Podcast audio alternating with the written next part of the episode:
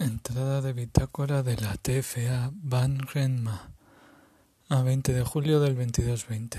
Oficial de nave Hans Elizondo. Seguimos sin incidencias y todo según lo previsto. He aprovechado hacer un poco de revisión ocular más a fondo de la nave. El exterior, el propulsor, la computadora de los controles, el sistema de filtrado de aire. También he aprovechado y he purgado el circuito de agua. Bueno, todos los sistemas principales. Y todo con normalidad. Fin de entrada.